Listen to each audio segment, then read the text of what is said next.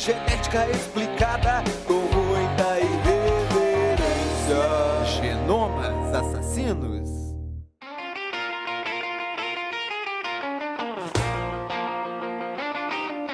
Olá, pessoas! Sejam bem-vindos a mais um episódio de Genomas Assassinos, o podcast sobre genética, onde a gente vai discutir as tão curiosas moléculas que compõem a mim, a você e a todos os seres vivos desse tão fórmico planeta que nos abriga.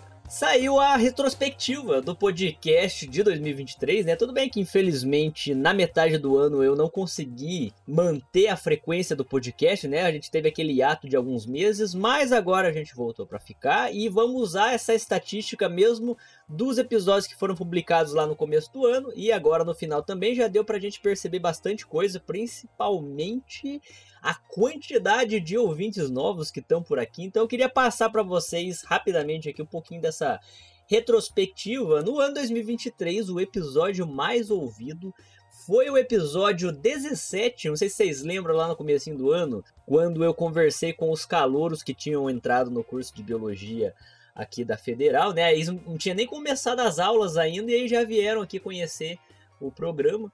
Então esse foi o episódio mais ouvido de 2023, mas ainda não é o mais ouvido do podcast. Ele tá em sétimo lugar como mais ouvido. Os mais ouvidos, como sempre, em primeiro lugar é o episódio piloto, que eu particularmente considero muito ruimzinho, porque foi o primeiro episódio, gente, eu não tinha a menor ideia do que eu tava fazendo naquela época, sabe? Eu só falei assim, vou fazer um podcast sobre ciência, porque tá aqui nos meus projetos pessoais, eu tava com tempo. Falei isso lá no episódio de um ano do Genoma, né? Então a gente fez aquele episódio lá, mas nossa senhora, totalmente artificializado e robótico o jeito que eu falei.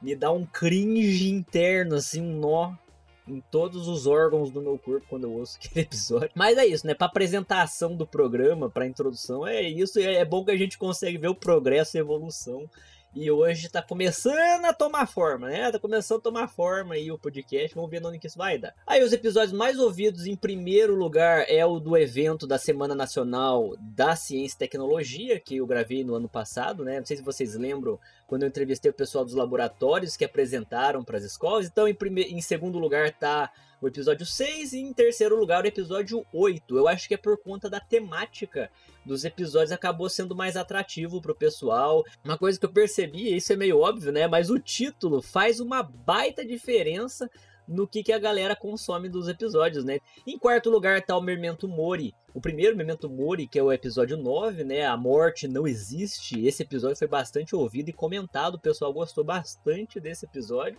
Inclusive, quem gostou, já fica a recomendação aqui que o episódio 25 é a parte 2 do Memento Mori, né? Que é essa série de biologia, genética e filosofia e tudo mais que der pra não enfiar no meio ali, tá falando.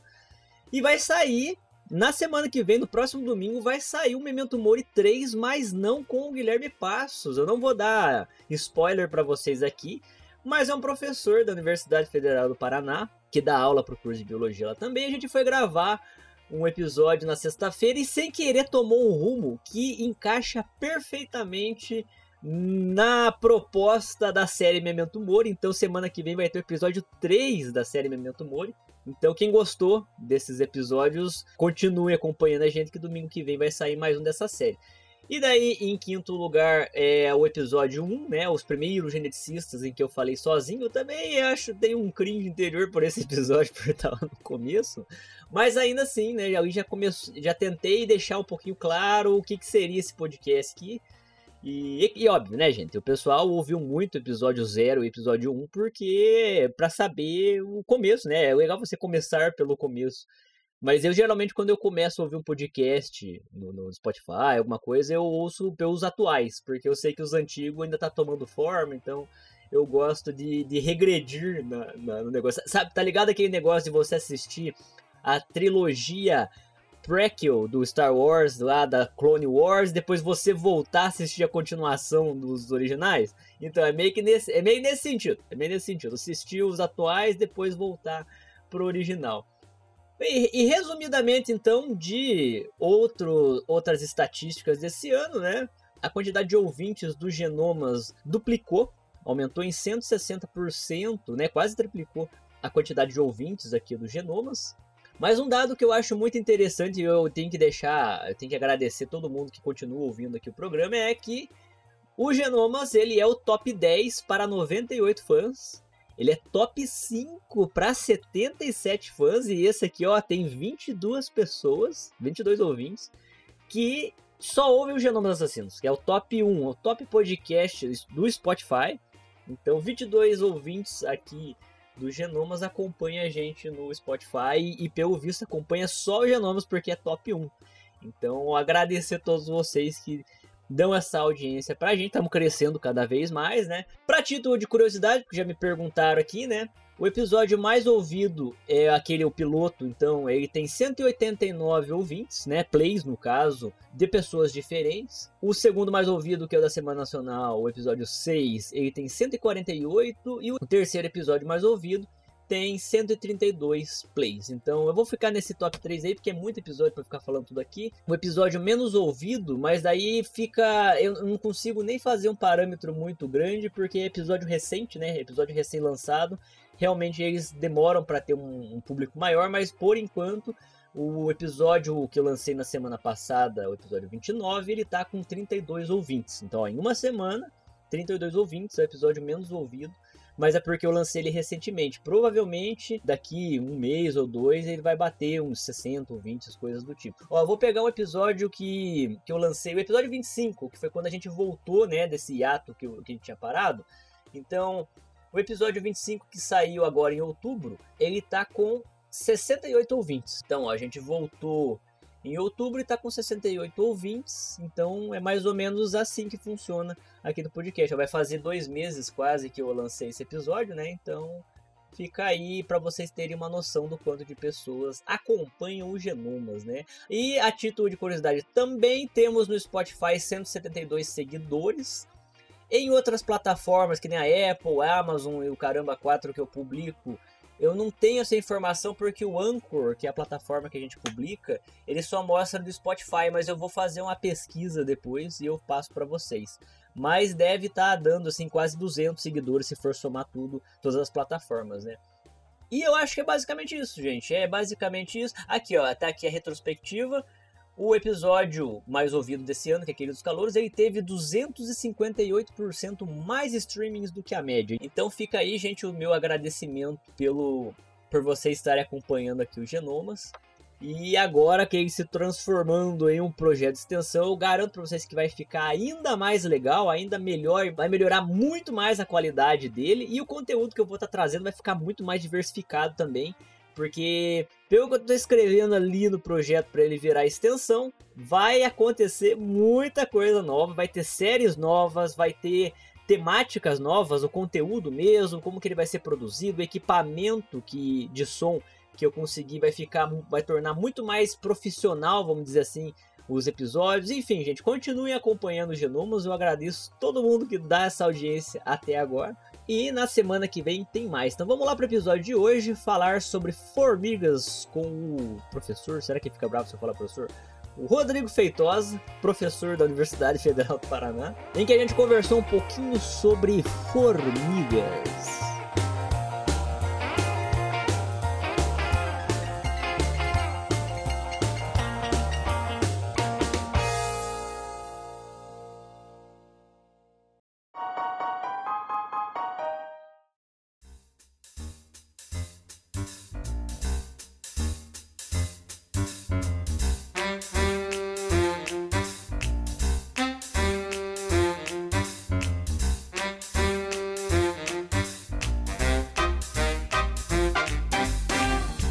Vez eu trouxe um cara aqui para o podcast que eu fiz matéria com ele esse semestre e eu, assim como o Batman, eu articulei cada milímetro de movimento meu para esse momento eu poder me referir a ele como professor, porque eu fiquei morrendo de medo de pegar DP, ser reprovado porque ele falava para chamar pelo nome. Então eu trouxe aqui para vocês hoje o nosso queridíssimo professor Rodrigo Feitosa. Tudo bom, Rodrigo? Agora eu Rodrigo. É, tudo bem. Pode pensar esse professor aí. Não, não vou falar mais. Não, professor. não curti, mas beleza. professor é minha profissão, o nome é Rodrigo mesmo. O nome é Rodrigo. Exato. Isso é difícil pra gente não chamar um professor. Não, eu também. Eu chamo os professores aqui da velha guarda, da faculdade de professor também. É. vai só por garantia. Por que, que eu trouxe ele aqui hoje? Porque a gente queria conversar um pouquinho sobre os, as formigas, né? Um grupo de insetos. Mas antes de a gente começar falando aqui, eu queria perguntar pra você, Rodrigo, o que, você trabalha lá no departamento de zoologia? Você já deu aula pra gente algumas vezes aqui na- no curso de biologia. Então, o que, que você faz lá no departamento? Massa. É, eu tô no departamento de zoologia aqui da UFPR desde 2013, né? Eu, eu toda a minha formação como biólogo eu fiz em São Paulo, né? eu sou natural de São Paulo e me formei biólogo lá e fiz a minha pós-graduação pela Universidade de São Paulo, né? Eu era é, eu desenvolvi os, os meus projetos né, dentro do programa de pós-graduação em entomologia da, da Faculdade de Filosofia, Ciências e Letras da USP em Ribeirão Preto. Mas é, o, o projeto mesmo, a parte né, prática do meu, do meu trabalho com formigas era desenvolvida no Museu de Zoologia da USP na capital. Então eu ficava nessa transição entre Ribeirão Preto e São Paulo, foi onde foi o ambiente acadêmico em que eu me formei, né, na parte de entomologia. E, bom, desde pequeno sempre curti formigas, na verdade insetos de maneira geral, invertebrados. Fui aquele moleque que deixava a mãe louca levando bicho pra casa, colocando coisa em caixa de sapato, até apodrecer embaixo da cama. Então, você diria que desde criança já tinha um meio que Já um caminho pra esse aham, eu só precisava formalizar isso. Eu não sabia que o nome era biólogo, mas eu só precisava de um jeito de formalizar isso. Então eu não tive essa fase que a maior parte das pessoas tem, né? Dessa coisa da, da- do teste vocacional, de saber o que, que vai querer ser e tal. Eu só precisava saber como é que eu me tornava um biólogo. Então meu caminho nesse sentido foi um pouco mais fácil. Aí fiz a graduação em biologia, fiz o, o- o mestrado e o doutorado pelo Museu de Zoologia da USP em São Paulo e, a- e a- o programa de pós-graduação em entomologia em Ribeirão Preto. E me formei mirimecólogo, porque, bom, é, descobri muito rápido na- durante a universidade que não existe isso de você ser entomólogo e trabalhar com todos os insetos que existem. Isso é absolutamente surreal, né? Com 1 milhão e 200 mil espécies de insetos, ou você escolhe um grupo a se especializar, ou você vai simplesmente arranhar a superfície. Ué, como assim você não sabe o nome científico de todas as espécies que existem? Falou igualzinho meus tios agora no churrasco da família. que bicho é esse? tem obrigação de saber. É lógico, fez biologia, né? Enfim, isso piora depois que você vira doutor, porque você aí tem que tratar problema de coluna, você tem que saber sobre o negócio de pedra no rim. Piora bastante. Mas enfim.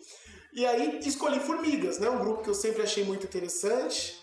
É, na ocasião eu tive a, a oportunidade de, de, de poder marcar uma conversa, uma entrevista com quem acabou se tornando meu orientador, né? Professor Roberto Brandão, lá no, no Museu Zoologia da USP. E ele, ele, ele tinha um laboratório, era na época né, considerado o maior especialista em formigas, ainda é altamente renomado nesse sentido. E comecei a trabalhar com formigas. No começo, meus primeiros projetos lá no laboratório dele envolviam ecologia, mas ficou muito claro para mim com o tempo que meu negócio era uma outra parte. Eu gostava dos nomes, eu gostava da forma, eu gostava de associar a cara da formiga ao nome, e ficou muito claro, tanto para o meu orientador quanto para mim, que eu me tornaria um taxonomista. E aí foi assim que começou a minha trajetória. Então você é um mir mirmecólogo? O Mirmecólogo. que, que significa que que estuda formigas. Myrmex é Myrmex do grego é formiga e logos logia estudo, né? Então assim a formação é bem complexa. Se um dia quiser dar uma carteirada, fica bem bonito falar essa formação, né? Porque é, bacharel em, biologia, né? então sou biólogo, como estudo animais, zoólogo, como estudo insetos, entomólogo, como estudo formigas, mirmecólogo e como estudo taxonomia, taxonomista. Né? Parece muita coisa, mas é um caminho absolutamente natural para qualquer um que trilhe esse, esse- essa passagem aí. E comecei a trabalhar com formigas, entrei nesse mundo, comecei a trabalhar com taxonomia já no início do meu mestrado. Aí a paixão só foi aumentando, expandi para alguns projetos paralelos que envolvessem comportamento, história natural. E assim, foi, foi uma trajetória muito bacana. Em 2000 e, é, no final de 2011, início de 2012, eu defendi o meu doutorado e começa aquela fase de procura por um lugar ao sol dentro dessa, dessa é, área tão disputada, né, que é a carreira científica no Brasil.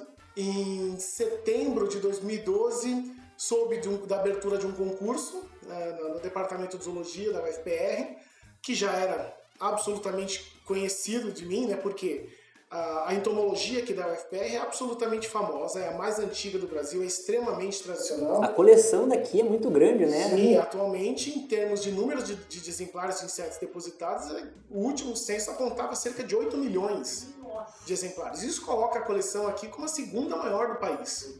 É. e uma das mais representativas do mundo. Então a gente tem, recebe, né? Sim, gente, é impressionante. Eu entrei lá, infelizmente, só quando eu entrei na graduação. Nunca mais entrei na sala, mas é uma sala gi- de campo. Aham. Gigantesca a sala, tem os armários que você corre eles, as gavetas, é muita É coisa. muito grande mesmo. E, e aí, né, por, por essa fama toda, eu obviamente considerei imediatamente prestar esse concurso. Para minha sorte, passei. E é, apesar de ter sido é, aprovado no concurso em setembro de 2012, eu, eu fui. Eu tomei posse só no ano seguinte, né? Porque era ano eleitoral, tem toda uma questão aí burocrática associada. Então, estou desde 2013 aqui no meu laboratório. No começo foi relativamente complicado, porque, embora super tradicional, antiga e com alguns dos maiores nomes da entomologia passando por aqui, nunca houve um mirmecólogo de carreira trabalhando na, na UFPR. Nenhum especialista em formigas especificamente trabalhou aqui na UFPR. Então, quando eu cheguei, eu saí do Museu de Zoologia da USP, a maior coleção de formigas da, da- da- América Latina, uma das maiores do mundo.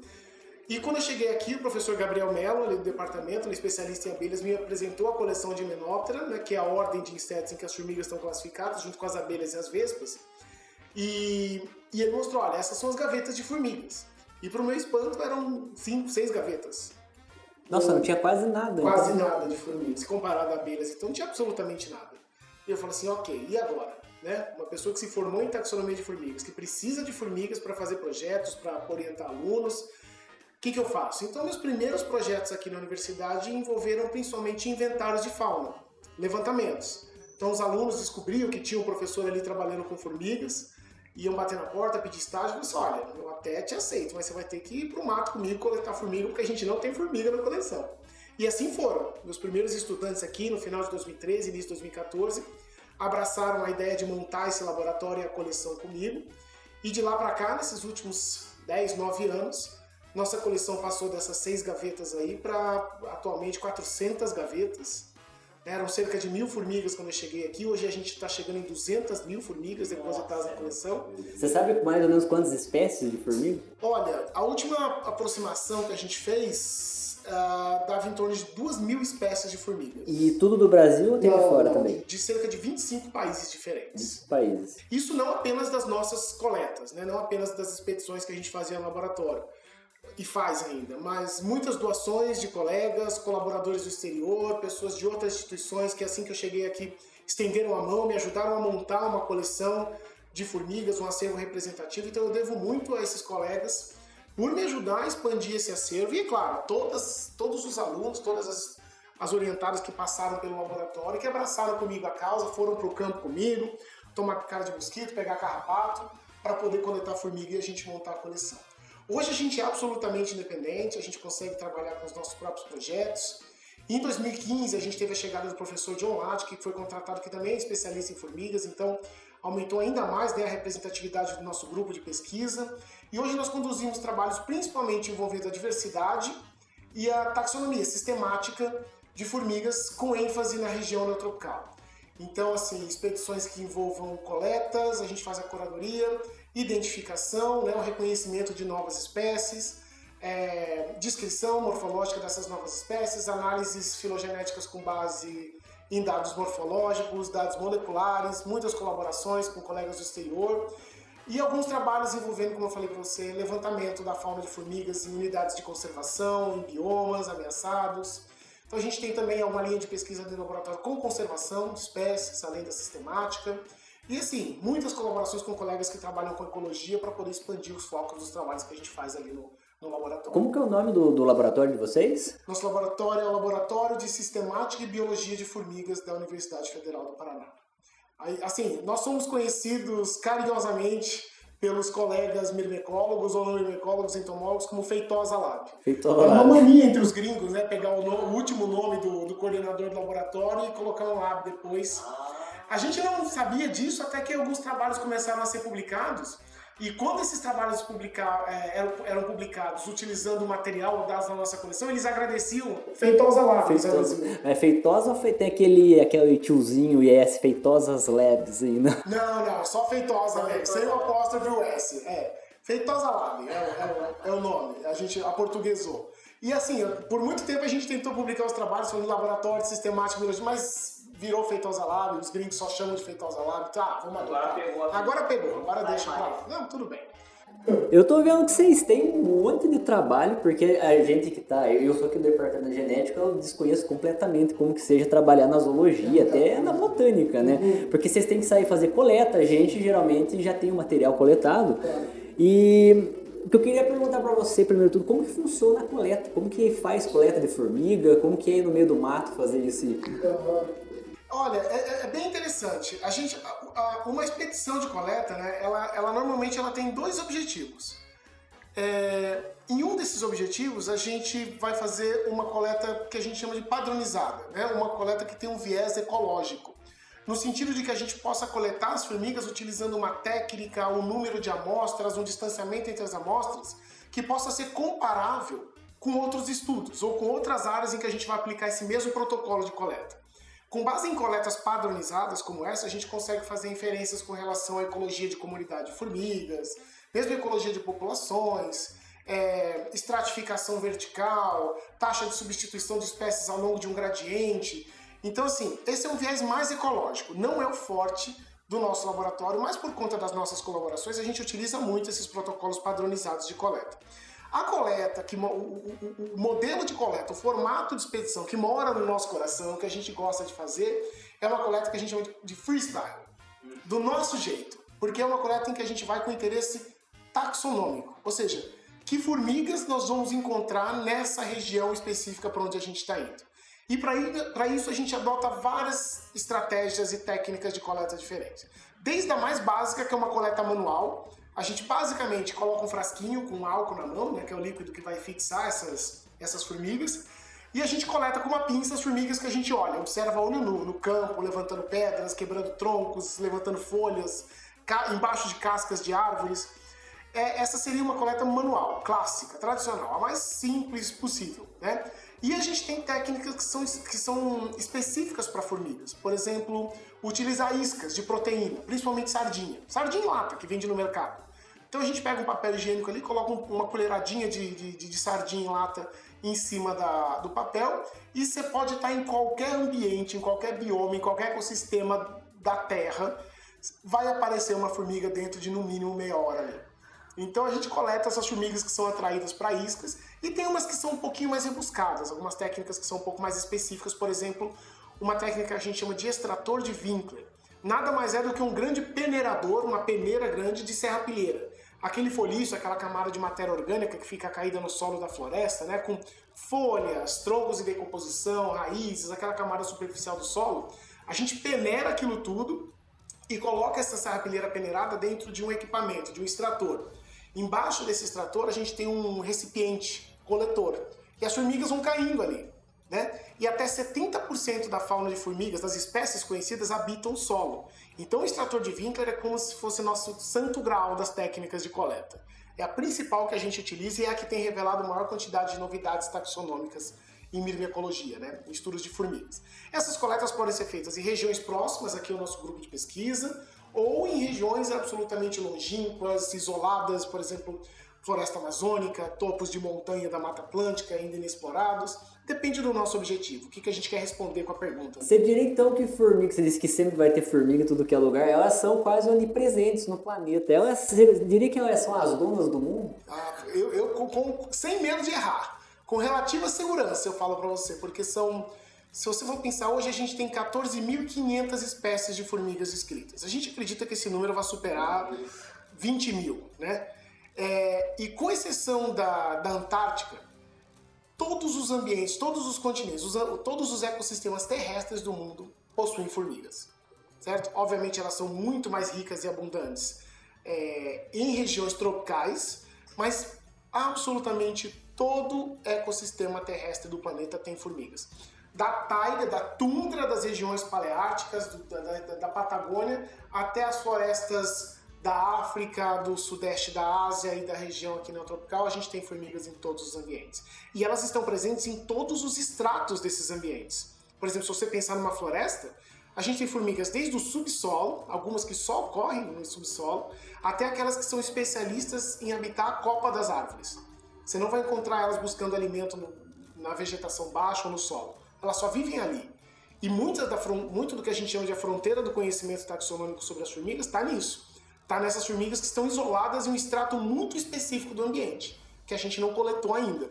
Então faz parte das nossas expedições, inclusive, é, elaborar técnicas, protocolos de coleta que envolvam capturar essa fauna que ainda está tão distante de ser conhecida taxonomicamente para a gente. né? Você falou agora sobre o habitat, estamos chegando cada vez mais perto de como que as formigas se comportam ali, né?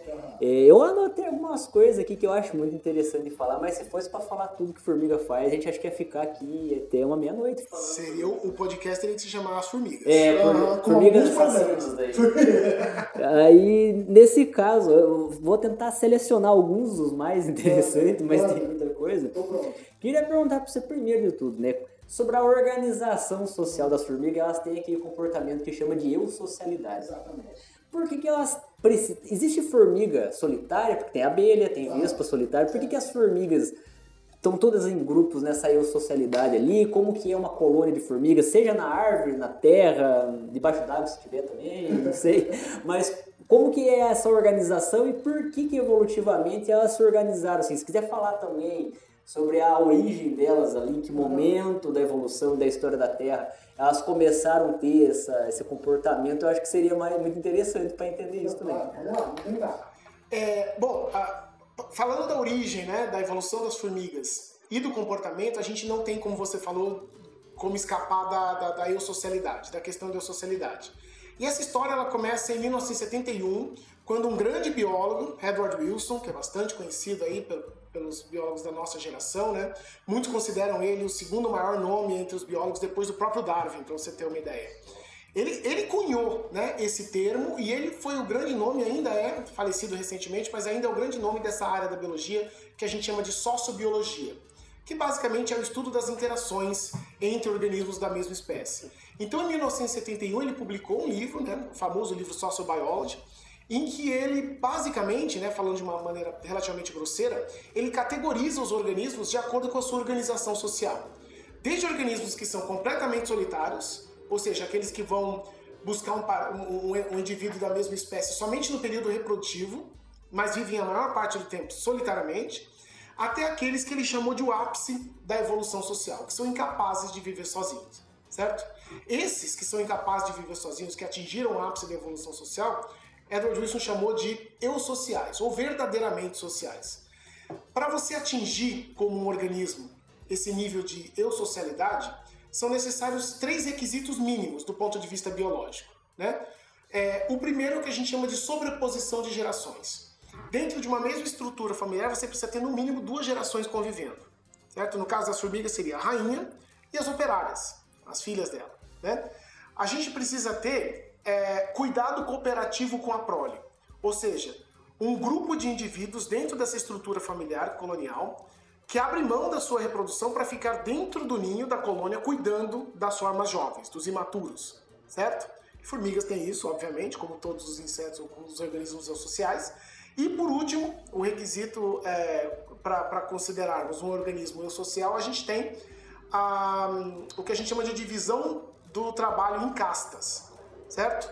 A principal divisão de trabalho em castas que a gente tem em insetos sociais é a divisão do trabalho reprodutivo. Então a gente tem uma casta, que a gente chama de a casta reprodutiva ou reprodutora, formada pelas rainhas e machos, e uma casta que a gente chama de a casta estéreo, que na maior parte dos insetos sociais vai ser chamada de operária, operários. E não, não existe forma de reproduzir. Eles não se reproduzem com algumas raras exceções biológicas, como tudo na biologia, né? A resposta para é, a resposta para ah, as operárias podem se reproduzir depende. Em algumas espécies, em ocasiões muito específicas, a gente pode ter uma reprodução envolvendo operárias. Mas na maior parte dos casos, as espécies de formigas apresentam operárias que têm o, o trato reprodutor atrofiado. Eles, elas não têm ovários desenvolvidos, elas não são capazes de reproduzir. Isso é uma função específica de Sua Majestade a Rainha, certo? Então esses são os três quesitos que tornam o organismo social. Como você mencionou bem, a gente tem alguns grupos de insetos sociais em que a gente não tem é, todos os indivíduos ou todas as espécies sociais. As abelhas, por exemplo. A eusocialidade, ou seja, a socialidade verdadeira nas abelhas, surgiu independentemente cerca de nove vezes, dez vezes, dependendo do autor, certo? Em formigas, por exemplo, em cupins, não. A gente tem uma única origem para a eusocialidade e todos os descendentes do, do ancestral comum, né, histórico, evolutivo, dessa, desses grupos de cupins e de formigas são é, verdadeiramente sociais. Não existem formigas solitárias. Nenhuma espécie de formiga solitária. Todas são sociais. Isso porque o ancestral comum de todas as formigas, que a gente estima que tenha surgido lá no Cretáceo, há cerca de 110, 120 milhões de anos, já era um organismo verdadeiramente social. E não houve uma reversão, uma perda dessa condição em nenhuma linhagem moderna de formigas. Todas continuam verdadeiramente sociais até onde a gente sabe. O mesmo aconteceu com cupins. Todas as espécies de cupins, são cerca de 2 mil espécies, são verdadeiramente sociais. Mas o mesmo não aconteceu com abelhas. Muitas abelhas não são consideradas verdadeiramente sociais. Tem outras, outros níveis de agregação de socialidade, subsociais, quase sociais, dependendo da espécie e da classificação.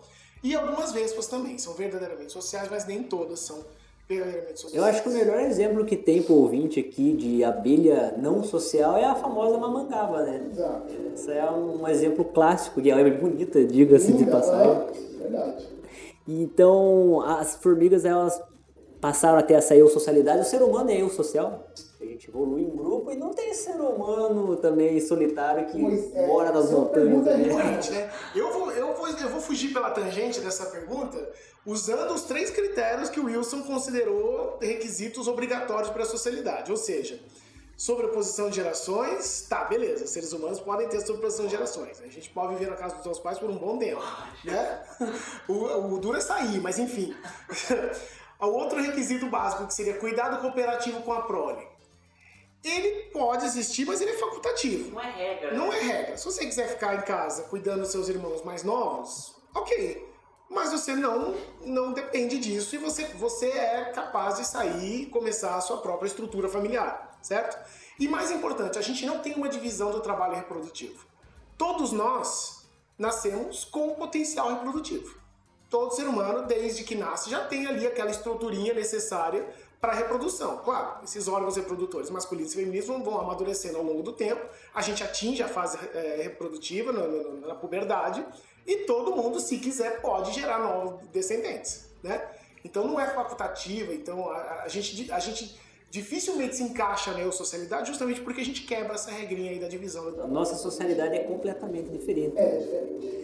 É, outra coisa que eu queria falar com você também, que agora vamos entrar mais sobre o comportamento das formigas propriamente, né? Então, é, tem essa organização, então elas vivem em colônia, elas se reproduzem. Só uma última coisa que você falou da questão reprodutiva. Os machos não tem muita função importante na, na colônia, só reproduzir e acabou, né?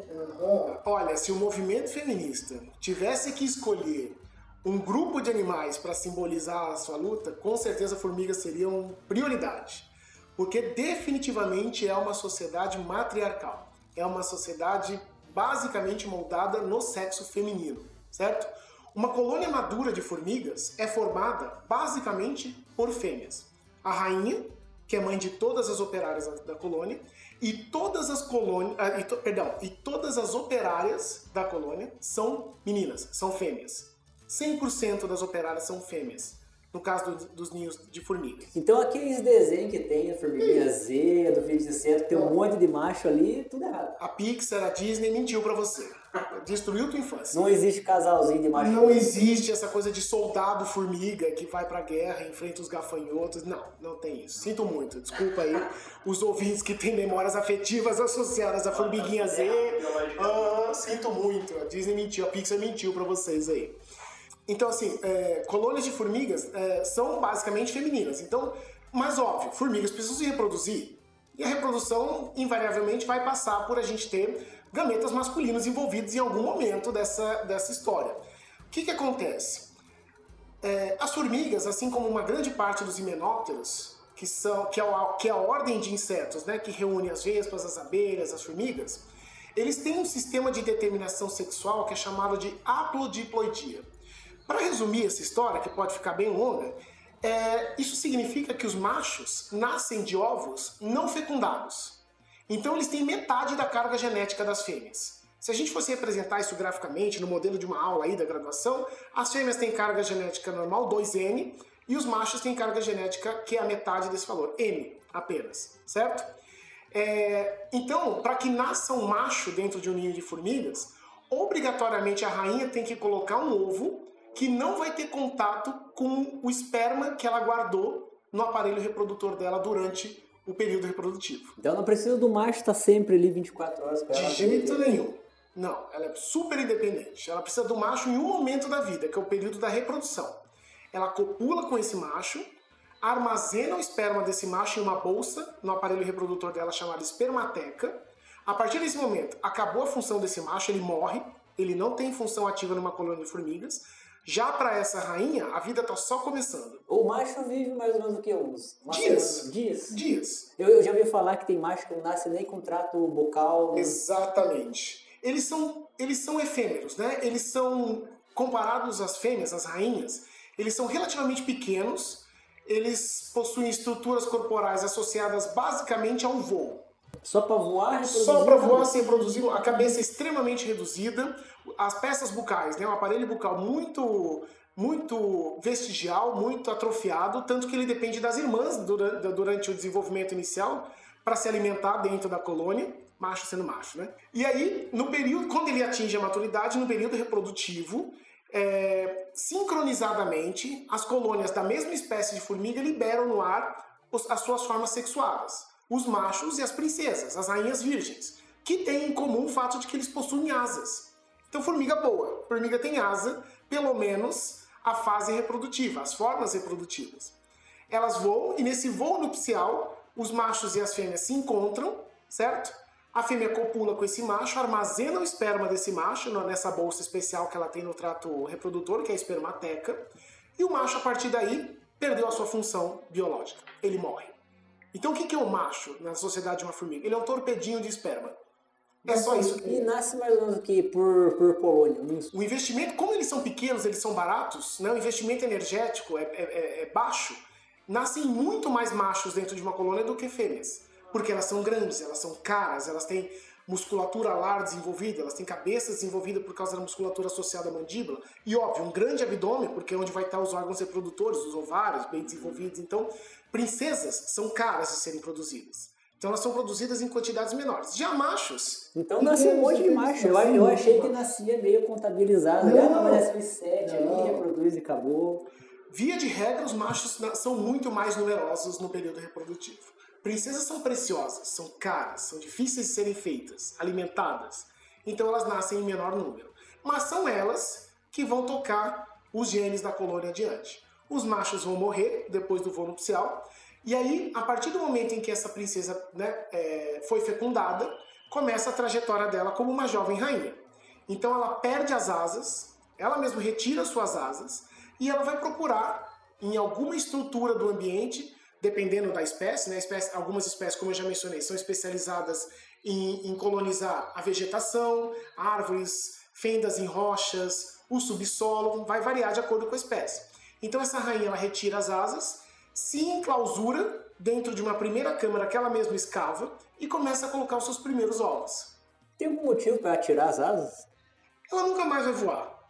E para uma formiga que vai precisar se esgueirar por túneis relativamente estreitos, por cavidades né, pequenas no solo ou na vegetação, as asas iam acabar atrapalhando. Eu tinha entendido, eu pensei quando você falou isso numa aula lá, eu imaginei que isso poderia ser tipo algum fator de ativação genética ali dela, que ela tira as asas e agora vai começar a fase. Não, não, Não é, é uma reação natural após a fecundação. Tanto que na base das asas das formigas, assim como acontece nos cupins, a gente tem o que a gente chama de uma linha de corte.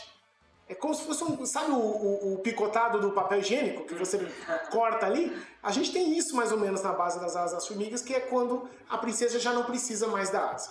Ela nunca mais vai sair de dentro da colônia. Então ela vai, se enclausura, começa a colocar os seus primeiros ovinhos. É, e aí existem dois tipos de, de fundação de colônia, o que a gente chama de claustral, ou seja, essa rainha ela não vai sair do ninho nunca mais. Ela vai colocar seus primeiros ovos, vão nascer as suas primeiras operárias, e essas operárias é que vão ficar responsáveis pela expansão da colônia, busca de alimento, cuidado com a prole. A rainha jamais sai dali. E existe um grupo de rainhas que vai fazer uma fundação que a gente chama de semiclaustral. Ou seja, ela no, no início da fundação da colônia, ela ainda sai para buscar alimento para suas primeiras larvas e para suas operárias. Ela ainda se expõe. É uma estratégia mais arriscada evolutivamente, certo?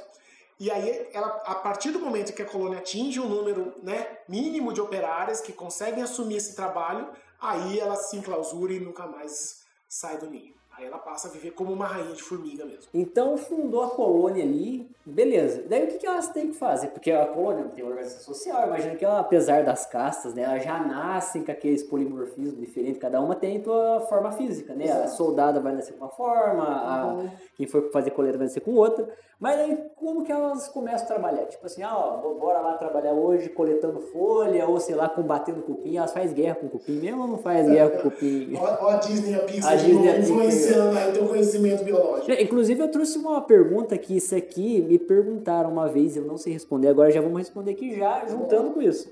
Tem um vídeo muito famoso que circulou no Twitter e eu vi esses dias no Instagram, eu salvei ele, depois eu posso até mostrar, em que você tem uma barreira de cupins, uma- parece uma barreira policial, assim, indo lá de baixo. Formigas indo num sentido e cupins indo no outro, como se não fosse para misturar as coisas ali. Isso acontece de verdade ou esse vídeo é uma montagem? Se for o vídeo que eu tô pensando, ele é de verdade. É um pouco menos romântico do que a gente gostaria que fosse. Não é uma organização de guerra, não é, não é nada disso. Não é, uma- não é um, uma barreira construída pelos. É, é uma barreira, mas ela é muito mais por comodidade, por conveniência, do que uma, uma batalha. São simplesmente duas espécies diferentes que não estão ali se atacando, se agredindo, se predando, utilizando o mesmo espaço de uma maneira relativamente organizada.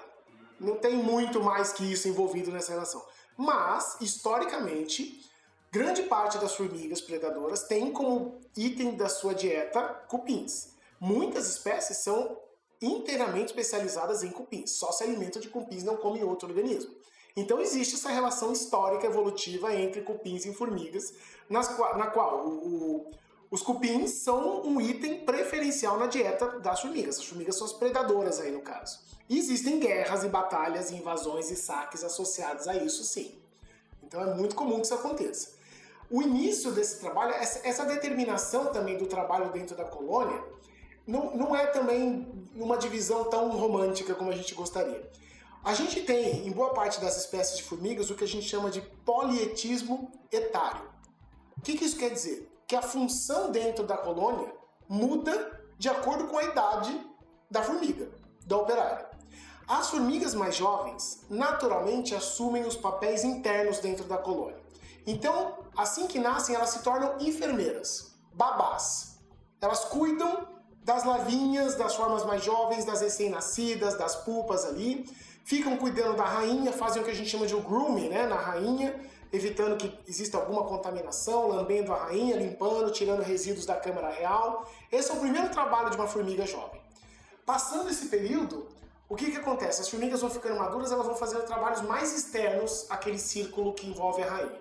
Então elas vão trabalhar na expansão dos túneis, na limpeza, da retirada de resíduos de dentro da colônia. E aí, quando elas atingem uma idade maior, ainda que elas se tornam mais velhas, elas começam a fazer os trabalhos mais arriscados. Basicamente, sair da colônia em busca de alimento. Esse é o trabalho que exige mais experiência, por isso as mais velhas fazem isso, certo? E, ao contrário do que as pessoas pensam, não é toda a formiga que tem uma casta de soldadas. Cerca de 2% só das espécies de formigas possuem uma casta diferenciada que é especializada na defesa da colônia, que são aquelas que têm cabeças grandes, são mais agressivas e tal. A maior parte das formigas não tem essa casta e as operárias são capazes de se defender por conta própria, quando é o caso. Ou então elas adotam outra estratégia de defesa. Por exemplo, fugir. Entendi. Nossa, ele tá, tá desconstruindo muita coisa aqui do ouvinte, de mim também, porque mesmo tendo feito matéria, não dá pra saber de tudo É sobre formiga, né? Muita coisa. né? Então, agora eu vou entrar numa sessão que a gente tá quase aproximando do final, ainda tem mais alguns minutos. Então, a sessão para perguntar algumas das coisas de comportamentos de formiga, e você me diz se é verdade ou não aí, porque muita gente tem. Por exemplo, O verdadeiro ou falso das formigas? Verdadeiro ou falso? É muito comum a gente associar que formiga come folha, né? Porque a gente vê aquelas famosas formigas cortadeiras. E eu lembro, eu nunca esqueço que lá no interior também, onde eu venho. Eu venho do interior de São Paulo também. E lá eu via as trilhas de formiga com umas folhas, às vezes, maior que elas ali. E elas eu levava embora, limpava a árvore, limpava a roseira da minha mãe, limpava tudo. As Formiga cortadeira é um pesadelo de todo jardineiro, todo paisagista, toda dona de casa que tem um quintalzinho, que vai plantar uma, uma mexerica com limão, é complicado. Tudo, né? E por que, que elas pegam essas folhas aí? Porque é pra comer? Então, não. Aí a gente já começa com um falso. É, é óbvio, a gente está vendo, né? A gente consegue observar desde pequenos. Ninguém precisa ser mirimecólogo, entomólogo para ver uma trilha de formiga carregando, cortando folha. Elas estão ali cortando as folhas mesmo. Mas aquela folha não faz parte da alimentação da formiga propriamente dita. Essas formigas que estão cortando folhas são formigas que a gente chama de agricultoras ou formigas cultivadoras de fungo. Aí vocês vão entender por quê. O que acontece? Essas formigas elas cortam as folhas, né? E elas levam essas folhas para o interior da colônia. Dentro da colônia, essas formigas que são de tamanho grande e médio entregam essas folhas para suas irmãs que são menores dentro da colônia. Essas irmãs menores vão fazer um trabalho de macerar, de cortar essas folhas em tamanhos pequenos, até reduzir essas folhas numa pequena pasta de folha mastigada. Essa pasta de folha mastigada, essa massinha de folha, vai servir como vaso, como substrato. Nesse substrato vai crescer o quê? Um fungo. É um fungo simbionte dessas formigas cortadeiras. É um fungo que só é encontrado no interior dos ninhos das formigas cortadeiras, que foi domesticado por essas formigas há cerca de 50 milhões de anos, certo? E essas formigas, elas cultivam esse fungo utilizando como base as folhas cortadas. O fungo cresce, se desenvolve no interior do ninho da formiga, e a formiga vai se alimentar do quê? Do fungo e não da folha. Então, funcionalmente, sim, essas formigas cortadeiras elas são herbívoras, elas estão né, diminuindo a, o, a, o tecido vegetal das plantas. Mas, do ponto de vista prático da alimentação, a dieta delas não é a folha. É o fungo que cresce sobre a folha. Por isso, agricultoras, cultivadoras. Então, é justamente isso que eu vou perguntar agora. Elas são de fato agricultoras, né? Você disse que elas selecionaram o fungo. No, teve um episódio, eu acho que foi episódio 4 ou 5, que a gente fala de história da genética. E a gente falou sobre o ser humano domesticando animal, domesticando trigo, domesticando alimento, enfim, domesticação. Então você está dizendo que, que formigas também fizeram uma certa domesticação, por assim dizer, de fungos, no caso? Com certeza, muito antes dos seres humanos, de novo, 50, 60 milhões de anos. Milhões de anos. milhões de Gente, anos. o- nós humanos, humanos fomos domesticar as coisas há o quê? 200? Não, acho que 50 mil anos atrás, 40, mais ou menos assim. Formiga há milhões de anos já estavam com agricultura, Já. domesticação de fungo e já na próxima pergunta, pastoreio, elas têm uma pecuária também ali?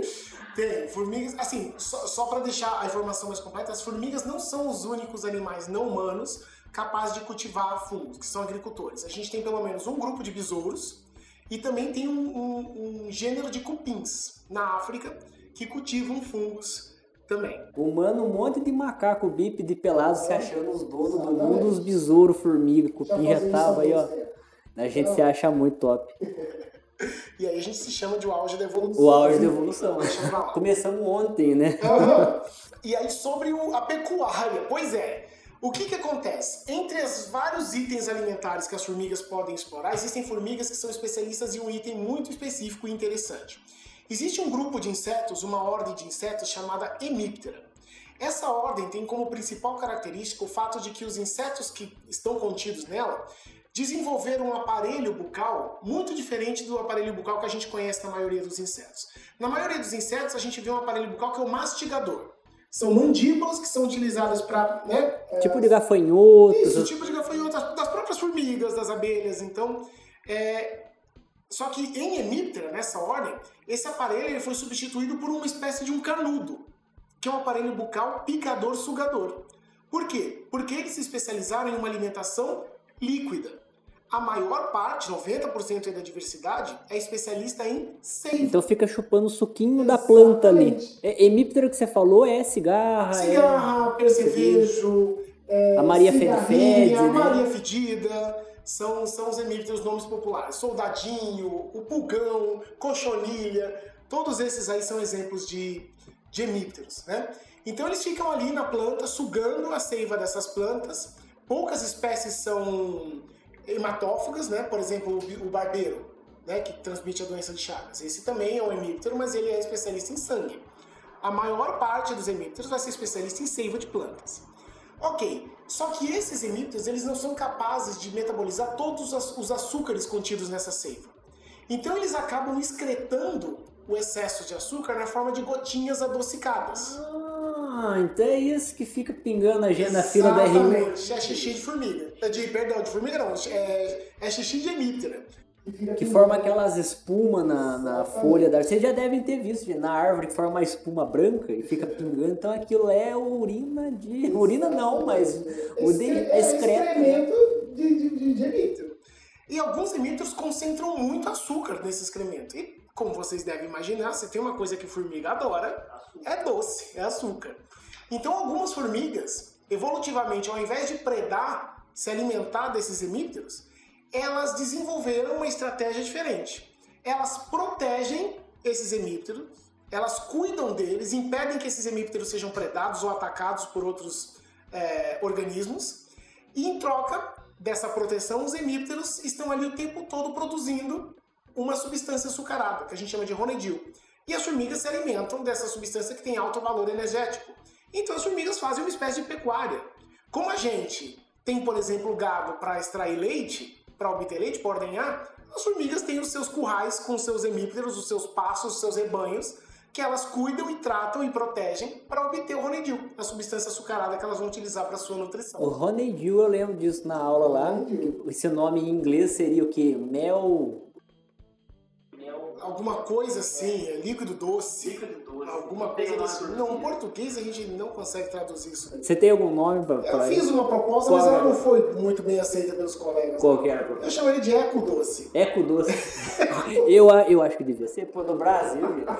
É, e, ainda mais aqui no Genomas, né? O Genomas, não sei se você sabe, mas na abertura dele, a musiquinha de abertura fala que aqui é tudo com muita irreverência, então eu tenho que falar. Faz todo sentido. Então, pessoal do, do, do, do Genão, se quiser adotar esse termo, eco doce para Ronedil quando vocês pensarem no xixi Emílio. Pra mim é isso aí. E essas formigas que cultivam eles e tomam o eco doce, elas têm essa dependência disso ou elas comem outra coisa também? A maior parte das formigas faz esse pastoreio, essa, essa pecuária, de modo facultativo.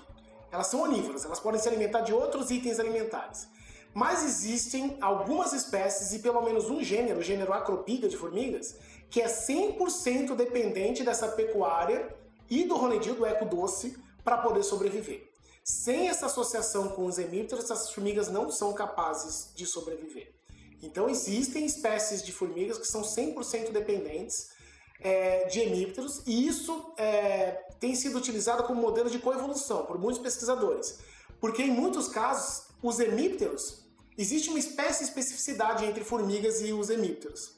Certo? Você não encontra os hemípteros em vida livre e as formigas não vivem sem. Um só existe com a presença Só existe na presença do outro. Caramba. Muito interessante. assim. E mas daí, como que faz pro pulgão se reproduzir então? Porque se ele depende da formiga, a formiga vai fazer um curral de reprodutor igual o pessoal da Agrárias lá, da Zootec faz, como que, como que o pulgão se reproduz? Funciona assim, é, na maior parte dos casos, durante o período reprodutivo, uma princesa dessa formiga que é dependente do, desse pulgão, né, simbiótico, ele, a princesa invade o curral da mãe e rouba uma fêmea. Ela Desse roubou, rouba a vaca da mãe. Ela rouba a matriz da uma vaca lá, a mais produtiva.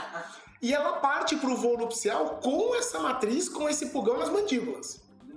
Ela copula com o macho, ela perde as asas, ela escava o ninho, tudo segurando o pulgão.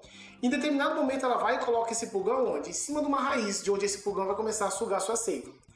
E aí você vai me perguntar, ué, mas então como é que pode ter reprodução? Vocês- cadê o outro? Cadê o outro? O mais interessante desse sistema é que, nesse caso, as fêmeas de pulgão, de cochonilha, desses hemípteros, elas são o que a gente chama de partenogenéticas. Elas não precisam de um macho para produzir descendentes. Então elas são capazes de reproduzir ali. Se tiver alimento e proteção, elas se, elas se desenvolvem e se reproduzem ali indefinitivamente. E aí a, a formiga pode começar a ter um curral como se sempre tivesse morado com eles lá. Caramba, então ela sequestra uma vaquinha da mãe dela, que é a cor- o hemíptero, e funda a colônia. Olha, gente, é, é loucura, né? A, a sociedade das formigas, a gente se acha incrível demais. Olha isso, ela, ela funda a colônia sozinha, somente com o pulgão. E, e também tem caso de, de formiga princesa que faz isso com o fungo. Exatamente. No caso das cortadeiras, por exemplo, já que esse fungo não é encontrado em vida livre, só existe uma maneira de uma princesa começar o seu jardim de fungos depois que ela se torna uma rainha.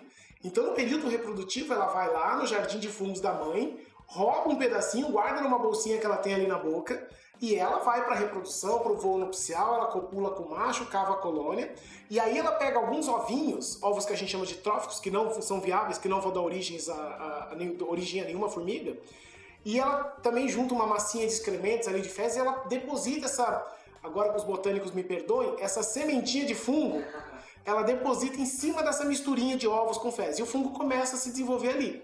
E aí, nascendo as primeiras operárias, ela já sai do ninho para buscar as folhas que vão acabar servindo ali de substrato para esse fungo. E aí pronto, é assim que começa o jardim de fungo de uma formiga cultivadora. Caramba, cara. Então, realmente a sociedade das formigas ela é impressionante. Nossa. E tem mais algumas coisinhas aqui que eu queria saber, porque eu lembro de uma palestra sua, as famosas palestras do Rodrigo Feitosa aqui, é. Em que você fala que tem também é, formiga bomba. Existe o caso da formiga bomba, que a formiga se suicida e se explode pra. Por que, que ela faz isso? Qual é a finalidade? Do... É uma estratégia de defesa, por mais maluco que pareça. Bom, se você for pensar numa colônia de formigas, todo investimento evolutivo ali é pro bem-estar do grupo, da sociedade, da colônia, do ninho e não do indivíduo. Então, o próprio indivíduo, a gente chama isso de altruísmo biológico, ele se coloca abaixo do bem-estar da colônia. Então, uma das, das estratégias defensivas que pelo menos uma espécie de formigas né, acabou desenvolvendo envolve isso. Ela tem estruturas dentro do abdômen que, quando são comprimidas, né, é, produzem uma, uma substância em glândulas que tem um poder reativo que provoca uma explosão. Então, o abdômen dessa formiga ela, ele acaba explodindo e essa substância formada durante a explosão cria um líquido pegajoso que acaba servindo como um impedimento, grudando uma formiga invasora, uma formiga rival ou um predador que queira invadir a colônia. Então ela literalmente se explode para poder barrar ou né, imobilizar um potencial inimigo que, que queira ali fazer mal para a colônia. O nome da espécie é Colobopsis saundersi, que ocorre no sudeste da Ásia, que tem esse, uh que tem esse comportamento bem, bem conhecido. Provavelmente outras espécies de formigas também podem fazer isso. A gente sabe que tem também cupins que, que adotam essa estratégia de, de explosão. É impressionante que na, no reino animal tem alguns bichos que causam essas reações químicas Exatamente. de explosão, né? Tem o besouro, o bombardeiro. É. Eu lembro que tem uma lagosta também, que ela dá um soco, assim, uhum. usando uma explosão. Sim. E escravização. Formiga escraviza? Pois é. A gente tem essa história. Casos também, né? Tem. Assim, a gente tem muito. A gente tem discutido recentemente a questão da terminologia associada com esse conteúdo. Eu, eu ia perguntar aí, tava aqui marcado é. porque a palavra escravização é um termo meio forte. É né? forte, e, e assim, ele se refere a um período da história humana que tem todo um simbolismo, um significado e que carrega um, um, um valor, um peso importante para todo um grupo de seres humanos. Então, assim, existe uma grande sensibilidade em torno do uso dessa palavra. De maneira que a gente tem, historicamente, o, o comportamento das formigas foi sempre chamado de escravagismo, né, ou escravização. Mais recentemente, a gente tem adotado o termo biológico que é dulose. Dulose, dulose para se referir a esse comportamento. O que, que acontece? Existe um grupo de formigas do gênero chamado Polyergus, que ocorre principalmente ali no sul dos Estados Unidos, norte do México, que as operárias, cujas operárias têm mandíbulas que a gente chama de falcadas. Elas são alongadas, muito compridas, e elas não são muito eficientes, por exemplo, para captura de alimento, para lidar com os indivíduos jovens, com os ovos e as larvas da colônia. Então, para essas funções básicas de manutenção da colônia, o que, que essas formigas poliérgos fazem? De tempos em tempos, elas organizam saques, invasões. Elas entram no ninho de formigas de um outro gênero, o gênero Formica. E elas não estão interessadas nas adultas. Elas matam todas as formigas adulta, adultas desses ninhos de, de fórmica. O que, que elas querem ali? Elas matam as adultas, matam a rainha, e o que, que sobra na colônia das fórmica? Sobra os jovens, larvas, ovos, pupas. Esses jovens eles são sequestrados e eles são levados para o ninho da Poliérgos. Nesse ninho, no ninho da Poliérgos, as fórmicas, os bebês fórmicas, os imaturos da, da, da fórmica, vai, vão acabar sendo impregnados com o odor da colônia e eles vão se desenvolver acreditando que eles fazem parte da colônia de poliérgos, quando na verdade eles foram sequestrados ainda bebês e eles servem de mão de obra escrava, certo? Do lótica para as formigas poliérgos, que são na verdade formigas que praticam o que a gente chama historicamente de escravagismo, mas atualmente é Dulose. dulose é o nome desse Eu comportamento. desconhecia esse termo, mas agora, a partir de hoje, eu vou começar a usar porque faz muito mais sentido. Ah, não, essa é a proposta. Rodrigo, se eu pudesse, ficaria o resto da noite aqui falando sobre isso. A gente, infelizmente, está dando nosso tempo. Antes de eu entrar, não, não é um encerramento ainda, mas eu queria um único caso que eu sei que vocês você já descobriu algumas espécies de formiga. Eu lembro que vocês publicaram, que vocês nomearam. Inclusive, a gente ainda vai falar um dia sobre taxonomia, como que se nomeia espécies recém-descobertas e tal. Mas tem um caso que você comentou na aula sobre aquela formiga, é, eu não tô lembrando o nome dela, mas que ela forma um espelho na, na- no abdômen dela. É. Que, que loucura que é esse caso aí, É, cara. Essa história é muito bonita, é uma daquelas coisas que, que fazem que, que fazem a gente lembrar de por que, que a gente quis se tornar cientista, sabe? Aquelas coisas que apaixonam a gente quando a gente é criança e que você guarda e que você, poxa, realmente, essa, esse é o emprego, esse é o trabalho, como poucos são né, entre as profissões possíveis. Acho que tudo começou com um colega americano, o Scott Powell, professor da Universidade George Washington, né, dos Estados Unidos, que é um grande especialista num gênero de formigas, o comportamento e na evolução de um gênero de formigas. São as formigas cefalotes, esse é o gênero. E trabalhando em áreas do Cerrado, do Cerrado brasileiro, ali na região de Uberlândia, na- nas reservas ali, da, a gente tem duas unidades ali que são utilizadas para os estudos da Universidade Federal de Uberlândia, que é o, o Clube Caça e Pesca em Tororó e a reserva do Panga, né, a reserva ecológica do Panga. Então esse professor está ali estudando, a gente sabe que tem várias espécies de cefalóides registradas nessas unidades aí, nessas, nessas áreas, e ele observou que uma dessas espécies tinha características morfológicas muito diferentes da maior parte das espécies de cefalóides que ele já tinha visto. E aí, ele, além de observar essa morfologia diferente, ele observou um comportamento diferente dessas formigas. Essas formigas habitavam as mesmas árvores de uma espécie extremamente agressiva de formigas, que é Crematogaster ampla. Crematogaster ampla é conhecida por ser extremamente territorialista. Não admite dividir os seus territórios de busca de alimento, de forrajamento, de nidificação com nenhuma outra formiga. São bem agressivas, costumam atacar, mordidas. Elas atacam outros insetos que estejam ali também. Com certeza. É, é delas então, só A elas. árvore é delas, elas dominam, são arborícolas essas formigas, né? Essa é uma característica importante. E esse professor, observando a frequência dessa, dessas cefalotes, né? na- nas árvores que, tinha, que, que, que possuíam ninhos de crematogaster, ele falou, o que que pode estar acontecendo aqui? Então, para tirar essa primeira dúvida, ele quis saber quem era a espécie cefalotes. Na época, eu ainda trabalhava no Museu de Zoologia da Universidade de São Paulo, onde eu fiz minha pós-graduação. E ele enviou amostras para mim, e eu, pesquisando, comparando com o material ali da coleção, utilizando a literatura, na verdade, confirmei as suspeitas dele de que era uma espécie nova. E uma das principais características dessa espécie nova é o fato de que o abdômen dela é completamente liso, brilhante. É uma formiga negra, preta, retinta, com um abdômen extremamente liso e brilhante. Tão liso que é espelhado, que reflete a imagem. Então a gente batizou essa formiga de cefalotes especulares, porque speculum do grego quer dizer espelho, né? Fez referência a isso. Enquanto a gente trabalhava nessa parte taxonômica, o professor Scott ele desvendou o mecanismo de sobrevivência dessas formigas nas árvores onde existia aquela espécie de formiga é, agressiva, territorialista, crematogasta. Então o que, que acontece? A formiga cefalotes especulares ela é uma usurpadora, ela é uma espiã. Então o que, que ela faz? Ela percebe a movimentação das formigas crematogaster quando as crematogaster encontram comida. Ela é capaz de reconhecer a trilha de feromônios das crematogaster, principalmente nos momentos em, que as crematogaster encontram uma fonte, um alimento que está disponível ali na árvore delas. Então elas se infiltram com uma- um, um- um mecanismo químico de se, de se mascarar, de se camuflar, elas se infiltram nas trilhas de, de crematogaster e começam também a, a a usurpar um pouco desse alimento encontrado é, pela crematogaster. E uma das características principais da crematogaster é que quando ela se sente ameaçada ou ela adota uma posição agressiva, ela levanta o abdômen quase que em 90 graus com relação ao tronco, certo? Essa é uma, é é uma maneira dela mostrar assim, olha, estou brava, estou em modo de ataque. E não é. O abdômen dela, que o pessoal conhece como a bunda da Bundinha, formiga, mas é o abdômen. Então ela levanta pra Ela cima. levanta, faz como se fosse uma bandeira, assim. E qual não foi a surpresa do nosso colega pesquisador quando viu que a Cephalotes estava fazendo a mesma coisa? Ou seja, é um comportamento inédito no gênero Cephalotes e que foi desenvolvido unicamente nessa espécie que usurpa, que espiona Crematogaster ampla em árvores do cerrado brasileiro.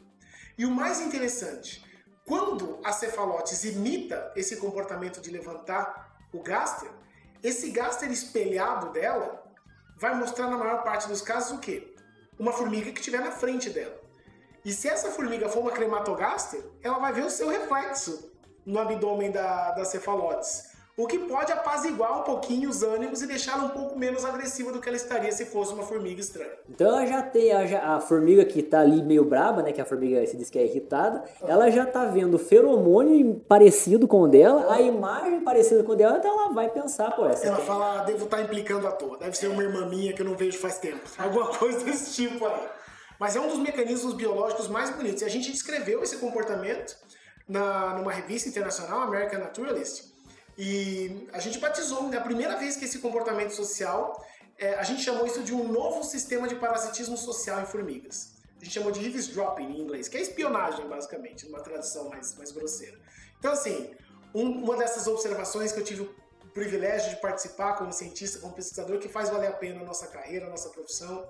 E, bom, é o que eu falo. Eu sou suspeito, mas trabalhar com formigas é uma das coisas mais gratificantes que poderia ter acontecido com um biólogo na vida. Não, com certeza. E Olha, olha essa relação, que coisa impressionante, né? A gente tem uma matéria que ele dá aqui pro, pra gente na graduação da biologia, só pra biologia que você dá inseto planta? É, sou biologia. Então, essa matéria é de um semestre que você fica assim chocado a cada aula, porque você fica impressionado como que os insetos e as plantas, eles interagem.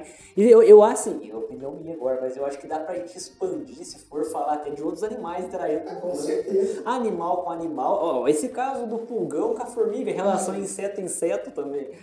Então, é uma coisa muito incrível, né? A biologia, eu gosto muito de estar fazendo biologia também por conta disso. Muita coisa para explorar nessa área.